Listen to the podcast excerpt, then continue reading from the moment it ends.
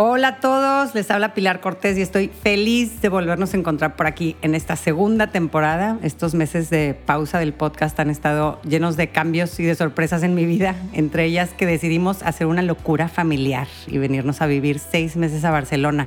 Y pues imaginarán todo el tiempo y trabajo que nos ha requerido adaptarnos a este cambio, así que por eso hasta ahora encuentro algo de orden en mi vida para seguir compartiéndoles por aquí con muchísimo cariño material valioso que nutra sus vidas cada semana. En este primer episodio de nuestra segunda temporada vamos a hablar sobre padres complacientes. Esta información te va a ser muy útil porque seguramente tienes a alguien muy cerca con esa personalidad, si no eres tú. Eh, puede ser tu pareja o alguno de tus propios padres. ¿no? Vamos a comprender cuáles son los orígenes de esta personalidad y qué tenemos que trabajar los padres complacientes. Y digo tenemos porque yo me incluyo rotundamente en esta categoría. Me saco el premio mayor de mamá complaciente, así que sepan que la primera eh, beneficiada de tocar este tema de papás complacientes he sido yo, ni más ni menos. Les recuerdo que el propósito de este podcast es informar y no sustituye una guía profesional, un diagnóstico o un tratamiento. Eh, todos los casos que usamos para aprender en este podcast son reales, pero alteramos los nombres y ciertos detalles para proteger la privacidad de las personas. Los animo a que me compartan su caso a través de mensaje directo en mi cuenta de Instagram, Lumina-Pilar Cortés, y haré todo lo posible por irlos respondiendo para que la sabiduría que de ahí saquemos puedan recibirla muchos. Hoy nos comparte su caso Lorena, una mamá que acaba de descubrir recientemente que tiene una personalidad complaciente y nos cuenta lo siguiente. Dice, Escuché el episodio sobre límites sanos en el matrimonio y me abrió muchísimo los ojos. Me identifiqué con tantas cosas que sucedían en mi dinámica con mi esposo y de las que no me estaba dando cuenta. Definitivamente soy una persona complaciente. No me siento cómoda pidiendo o recibiendo y prefiero no molestar a los demás antes de satisfacer mis gustos o necesidades incluso. Haciendo el ejercicio que propusiste de revisar mi historia e identificar situaciones que moldearon en mí esta personalidad eh, que busca siempre agradar, descubrí que en mi caso se debió a que tuve padres emocionalmente inmaduros, un papá explosivo y una mamá que percibí como frágil e incompetente en cierta forma. Y esto me llevó a creer que si yo no daba lata o si no pedía nada ah, y anulaba mis necesidades, esto ayudaba a que ellos estuvieran bien. Mi hermano mayor siempre fue un problema y drenaba a mis papás, por lo que yo decidí ser la hija que nunca necesitaba nada y de la que nadie tuviera que ocuparse. Ahora me cuesta identificar, expresar y cuidar mis necesidades. He empezado a hacerlo con mi esposo y aunque a veces no le guste o le moleste, ya me estoy atreviendo más a pedir y a recibir. No es fácil porque yo soy más de mantener la fiesta en paz y evadir el conflicto, pero sé que esta dinámica de ser yo la que casi siempre cede me estaba haciendo guardar muchos resentimientos y no iba a acabar bien. Me quedó muy claro que tanto mi esposo como yo somos adultos que debemos de ser capaces de apoyar y recibir apoyo de nuestra pareja para formar una interdependencia sana en lugar de una codependencia. Pero donde no entiendo muy bien cómo hacerlo es con mis hijos, porque ahí las cosas son diferentes. Ellos no son adultos y creo que no es sano que les comunique y les ponga la carga de mis sentimientos o necesidades o que yo busque apoyo en ellos o se sientan responsables de mi bienestar porque justamente eso era lo que hacía mi mamá y por lo que yo crecí anulándome y siempre queriendo complacer en mis relaciones. Sé que algo estoy haciendo mal porque veo en mis hijas que ya se está reflejando esta dinámica. La mayor de 8 años está siempre queriendo hacer todo lo posible para que su hermana de 5 deje de llorar eh, o no se esté quejando o no grite. Le ha llegado a regalar cosas que yo sé que para ella son súper importantes con tal de que la hermana no explote. Y me da pavor ver que está repitiendo mi error y por más que le digo que no es, no es su responsabilidad calmar a su hermana o tenerla contenta, lo sigue haciendo. Y mi hija de 5 la veo muy egoísta, centrada en sí misma, cero empática y que le da igual cómo esté su hermana con tal de que ella tenga lo que quiere. ¿Qué puedo hacer para que mis hijas puedan aprendan a considerarse ellas mismas y a los demás en forma equilibrada?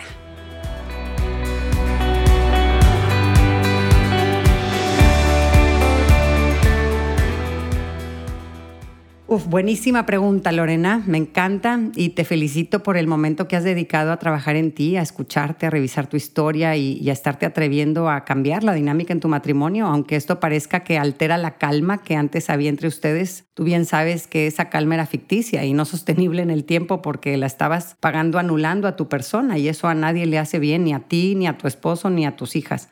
Querer agradar a la gente se puede así de buenas a primeras sonarnos como algo bueno, ¿no? Somos seres sociables y es muy importante para nosotros vivir en armonía con los demás, pero el problema viene cuando sentimos que no tenemos otra opción más que moldearnos a los demás y a las expectativas de los demás, ¿no? En el trabajo queremos responder a las peticiones de todos, con las amistades nos reímos de los chistes eh, sin cuestionarnos si de verdad nos hacen gracia, eh, con nuestra pareja nos cuesta expresar nuestro descontento o decir que, que no a sus peticiones y como papás pues sufrimos muchísimo cuando vemos a nuestros hijos enojados, tristes o frustrados. Eh, la disciplina por sí es algo difícil para cualquier papá, decirles a tus hijos así con voz firme que ahorita es el momento de apagar la televisión o que ya eh, ha estado muy divertido brincar en el sofá y es hora de meterse a bañar eh, o que no hay electrónicos hasta que hayan salido a correr al parque o acabado la tarea, no, pues digo, no es, no es fácil, ¿verdad? Este, ni, ni se siente bonito tener que chutarte sus reclamos de eres la peor mamá del mundo, me arruinas la vida, eh, nunca te voy a perdonar, ¿no? Como me contó una mamá que le decía a su hijo, no te voy a invitar a mi fiesta, ¿no? Duele, ¿no? Duele porque adoras con todo tu corazón esa personita que, que llora desconsoladamente y que se ve tan desdichada. Eh, y, es difícil decir no a los hijos, poner límites, permitir que sientan frustración, enojo, tristeza, pero es mucho más difícil cuando tenemos personalidades complacientes, es una verdadera tortura. Y como bien identificaste con tu ejercicio de introspección, Lorena, los orígenes de nuestra personalidad complaciente están en nuestra infancia, generalmente en una forma hiriente en la que eh, se manejó la disciplina, en cómo se establecían los límites en casa. Eh, cuando revisamos la historia de las personas complacientes, muchas veces vemos que crecieron con miedo a las reacciones emocionales de sus cuidadores principales, ¿no? Miedo a, a sus emociones negativas fuertes, ya sea de enojo, de tristeza, de nervios. Eh, a veces mamá o papá explotaba ante cualquier desacuerdo o rechazaban y juzgaban al que tuviera puntos de vista contrarios. O si algún hijo expresaba que no le gustaba la comida, si alguien decía que estaba cansado o fastidiado, pues no había la posibilidad de hacer un berrinche y pedir otro helado porque ¡pum! explotaba la bomba de mamá o de papá, ¿no? Así que para sobrevivir en este contexto, el niño necesita estar con los sentidos alerta para responder adecuadamente y no desentonar con las expectativas de sus cuidadores, ¿no? Se acostumbra a tratar con alfileres a estas personas tan importantes en su vida y hacer que todo gire en torno a, que ellos estén bien. Eh, lo que el niño en, realidad piensa o, quiere se convierte en algo secundario, hasta el extremo de moldearse a los deseos de aquellos de quienes en ese momento depende su vida, porque pues el niño dice, yo dependo totalmente de, ellos, de mi mamá y de mi papá, no puedo darme el lujo de que no estén tengo que hacer todo lo que sea posible y renunciar a lo que sea con tal de que ellos mantengan su equilibrio, eh, de que no se enojen, que no se derrumben, que no me rechacen, que no me abandonen. Y entonces el niño se centra en complacer y sonreír con el objetivo de, no activar una bomba o para mantener a mamá y papá tranquilos o no ser una carga más para ese adulto que, que ve que ya tiene una vida suficientemente difícil o triste. Esa fue la forma en la que nos adaptamos para sobrevivir en el ambiente en el que crecimos. Eh, el problema es que si de adultos queremos formar dinámicas más saludables en nuestras relaciones, pues tenemos que desaprender lo aprendido y adoptar formas nuevas de conectar con los demás. Las personas complacientes odiamos el conflicto y a medida que vamos creciendo vamos formando en nuestra cabecita una ilusión de que cuando nosotros eh, seamos padres vamos a ser capaces de educar a nuestros hijos sin gritar, sin forzar, sin insistir, sin imponer reglas y, entramos a la paternidad con unas expectativas pues irreales, ¿no? De que siempre vamos a hacer fluir las cosas armoniosamente con nuestros hijos, ¿no? Y sufrimos tanto de niños oyendo gritos, explosiones o experimentando rechazo que, estábamos seguros de que nosotros íbamos a poder educar a nuestros hijos a base de amabilidad y palabras bonitas. Y oh, gran decepción, ¿no? Cuando tengo enfrente a un pequeño cavernícola con un cerebro subdesarrollado que está llorando y pataleando en el suelo porque por más que intentes complacerlo, está muerto el cansancio y ya no es capaz de regular sus emociones o de pensar con claridad y está totalmente fuera de control, ¿no? Eh, y también supusimos ilusamente los padres complacientes que nuestros hijos nos iban a pedir cosas razonables, que iban a ser dóciles a nuestras indicaciones y que iban a ser capaces de autorregularse sin problema, ¿verdad? Porque pues todo se lo vamos a pedir bonito, entonces seguramente el niño va a fluir bonito. Y pues no, ¿verdad? Los niños chiquitos tienen cerebros muy parecidos a los de un adicto que no tienen capacidad de filtrar sus impulsos a través de una parte del cerebro que se desarrolla más adelante. Entonces eh, piden lo que les da placer inmediato, comer azúcar todo el día o jugar con el iPad cinco horas seguidas, ¿no? Los niños no saben qué les conviene. Lo que piden no es necesariamente lo que necesitan. Piden cosas ilógicas, ¿no? Este, ellos no son buenos para medir consecuencias, se centran en gratificaciones inmediatas, no tienen una visión de su bienestar en el largo plazo, solo ven el momento presente y sus antojos, porque cuando son niños su cerebro no da para más y es normal. Lo que no es normal es que nosotros tomemos sus peticiones y demandas como si vinieran de alguien maduro y pensante, ¿verdad? Porque eso hacemos los padres complacientes. Y, no estamos acostumbrados a darle eh, más importancia a nuestro punto de vista que al de los demás. Este, y en este caso están incluidos los hijos. No nos sentimos cómodos imponiendo nuestra autoridad y nuestra sabiduría, porque en el fondo dudamos de nosotros eh, mismos. ¿no? Eh, durante mucho tiempo desarrollamos la, la creencia que todo estaría bien si nosotros nos sometíamos y así las cosas iban a fluir mejor. Entonces, cuando somos complacientes, nuestra naturaleza no es confiar en lo que yo creo que es mejor y defenderlo. Y nuestros hijos con sus demandas eh, nos hacen dudar sobre si tendremos razón en poner ese límite o no, si estoy dejando de ser buena eh, al incomodarlo de esta forma, tal y como aprendí en mis patrones de infancia, ¿no? No nos gusta decir que no y si lo hacemos nos sentimos muy culpables y, dudamos si hemos hecho lo correcto y a veces nos retractamos o acabamos cediendo de mala gana, porque cuando hablamos de papás complacientes puede que nos imaginemos al que quiere agradar así con buena cara, en buena onda, pero no siempre es así. Muchas veces los padres complacientes lo hacemos de mala gana, con coraje, enojados, eh, con una jeta enorme, ¿no? Incluso explotando, porque nos frustra que ese niñito no nos está permitiendo cumplir con nuestro sueño tan anhelado de tener una vida sin conflicto. ¿No? ¿Por qué todo tiene que ser una pelea contigo? ¿no? Es la frase típica, ¿no? Y ante estos conflictos inevitables, algunos de nosotros reaccionamos con ira y atacamos, ¿no? Y nos convertimos en el padre violento que según nosotros queremos evitar ser. Eh, cuando complacemos a nuestros hijos con enojo, cediendo en algo que no estamos de acuerdo, le mandamos al niño el mensaje de que él es responsable de la rabia de mamá y su falta de autoridad y que él debería dejar de pedir para que ella sea feliz y no se enoje y pueda mantener sus límites, ¿no? Y otra forma de responder de los padres complacientes ante las exigencias de los hijos es con tristeza, ¿no? Y evadiendo en vez de con enojo y atacando. Otros eh, se agüitan, se hacen chiquitos, se les olvida que son adultos, que son autoridad necesaria para sus inferiores. Eh, nos retraemos con gran tristeza cuando el niño reclama, insulta, llora, eh, sintiendo que estamos fallando, interpretando el dolor de nuestro hijo como un fracaso personal.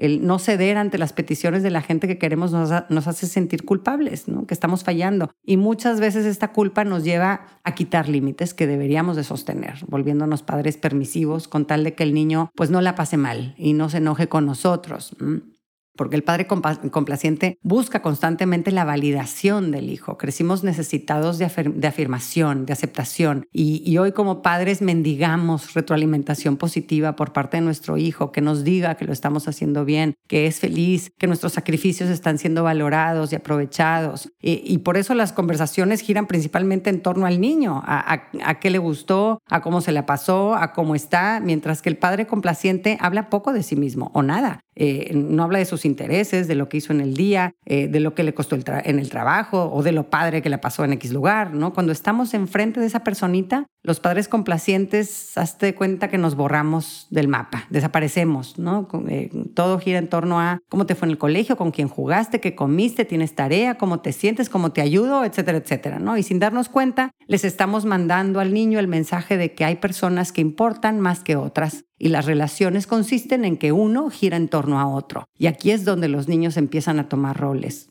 Unos se dedican a pedir y atropellar con sus demandas y otros a anularse para complacer. ¿no? Somos nosotros los que con nuestras actitudes y comportamientos les estamos enseñando esta dinámica tóxica. Así que vamos a la práctica. ¿Cómo podemos ayudar a nuestros niños para que tengan este sano equilibrio en cuanto se consideran a ellos mismos y cuánto consideran a los demás? ¿no? Esta parte de equilibrio en eh, considerar sus necesidades y sus sentimientos y también la de los otros. Así que primer punto Eh, tú, Lorena, nos cuentas que ya hiciste el ejercicio de revisar tu historia, pero para el que no lo ha hecho, eh, le recomiendo que lo haga, que mires tu infancia y pregúntate dónde aprendiste a ignorar tus necesidades, eh, dónde aprendiste a que es mejor no pedir, a no expresar sentimientos, qué experiencias te moldearon como una persona complaciente, dónde se gestó tu miedo al conflicto, a ser rechazado, a ser criticado. Eh, acuérdate que cada quien percibe su historia de una forma muy personal, ¿no? este, que, que estas respuestas solo puedes escucharlas tú dentro de ti y necesitas regalarte ese espacio en silencio. Si te sirve escribirlo, escríbelo, pero que realmente escuches a ese niño interior, no, no verte desde afuera, sino realmente acordarte de cómo lo experimentaste en, en esas épocas de tu vida.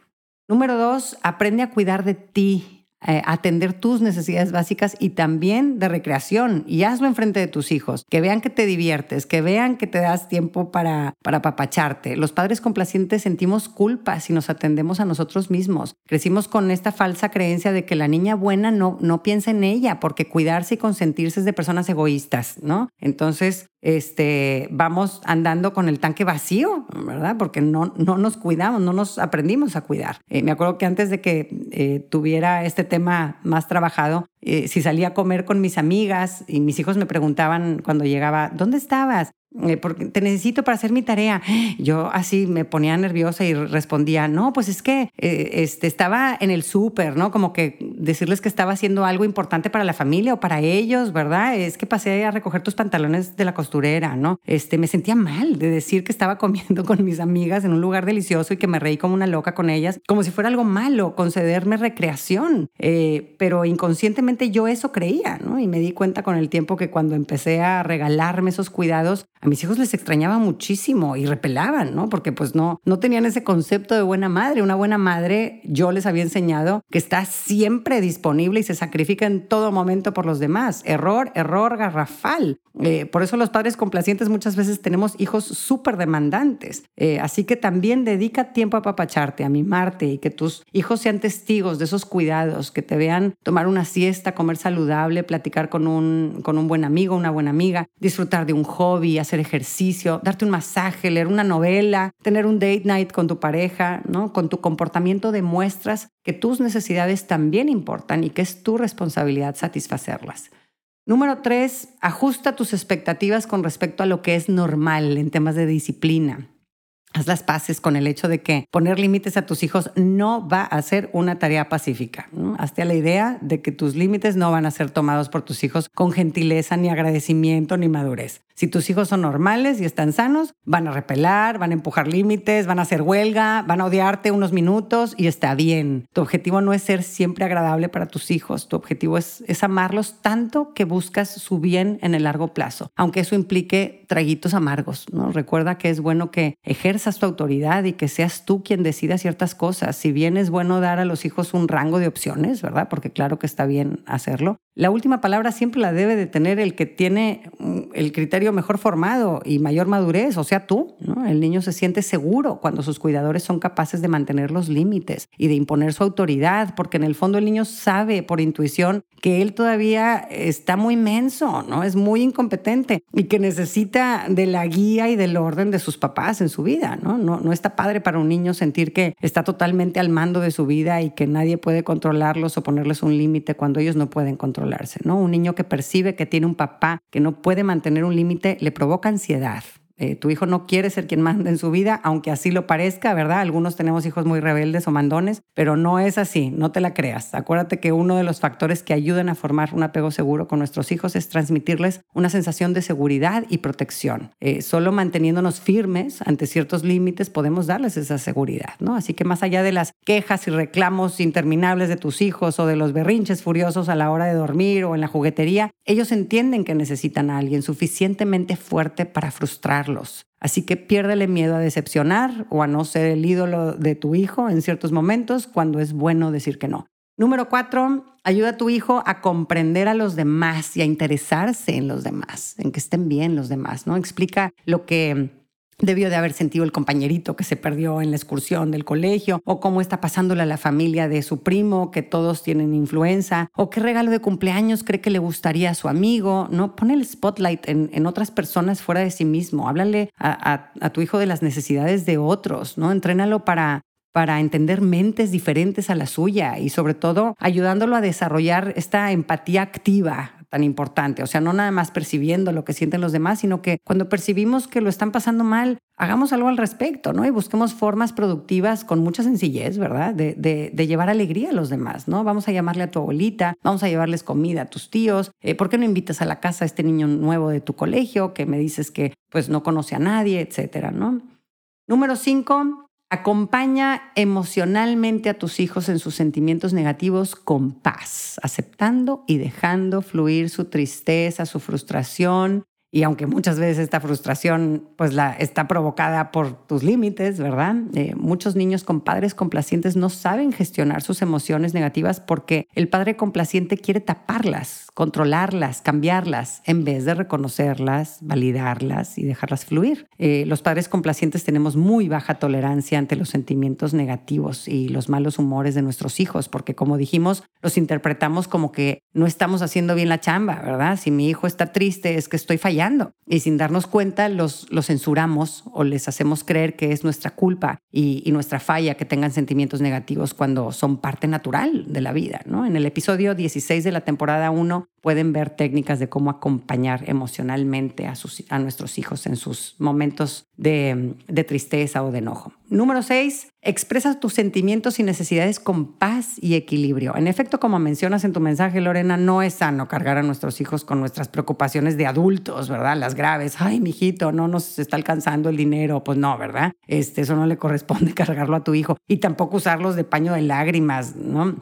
Eh, pero eso no quiere decir que tienes que abstenerte por completo de hablar de ti, para nada. A tu hijo le hace mucho bien que le compartas tus sentimientos de una forma natural, controlada, en equilibrio y con esperanza sobre todo, ¿no? Este, no se acaba el mundo por tener una emoción o un sentimiento negativo. Eh, lo que le agobia al niño, es, al niño es ver a mamá o papá destrozado, fuera de control, desesperado. Eh, y no, no se trata de eso. Se trata de reconocer que todos tenemos muchos sentimientos durante el día, algunos positivos y otros negativos, y está bien.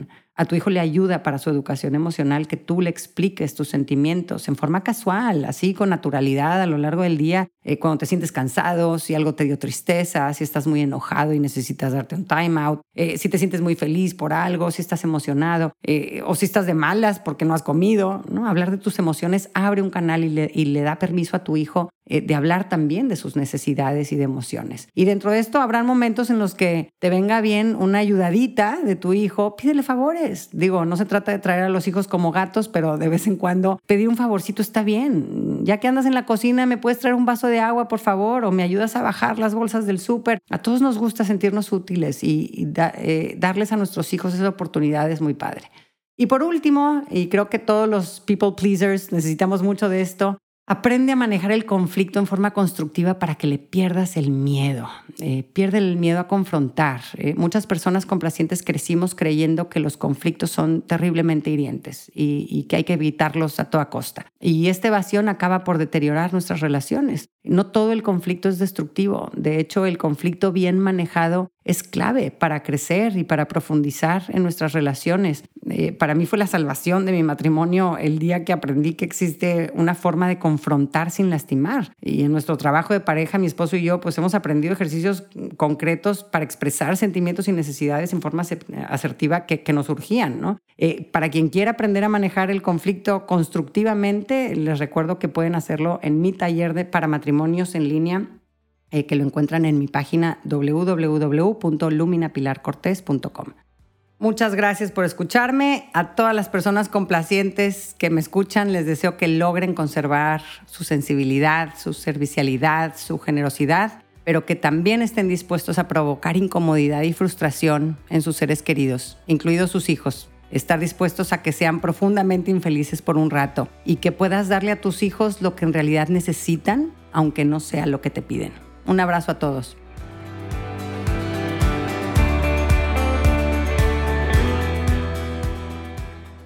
Gracias por acompañarme. Ojalá que hayas recibido a través de este podcast, aunque sea un poquito de luz. Si te gustó lo que escuchaste, suscríbete y aliméntate semanalmente con contenido que te ayudará a construir una vida mejor. Si quieres compartir la luz que te llevaste de este tema, puedes enviarnos tus comentarios por mensaje de voz o por escrito al número más 52 8111 930543 o por email en consulta privada arroba luminapilarcortés.com, cortés con S. En mi página puedes accesar a talleres en línea y más material educativo. Encuéntrame en www.luminapilarcortés.com.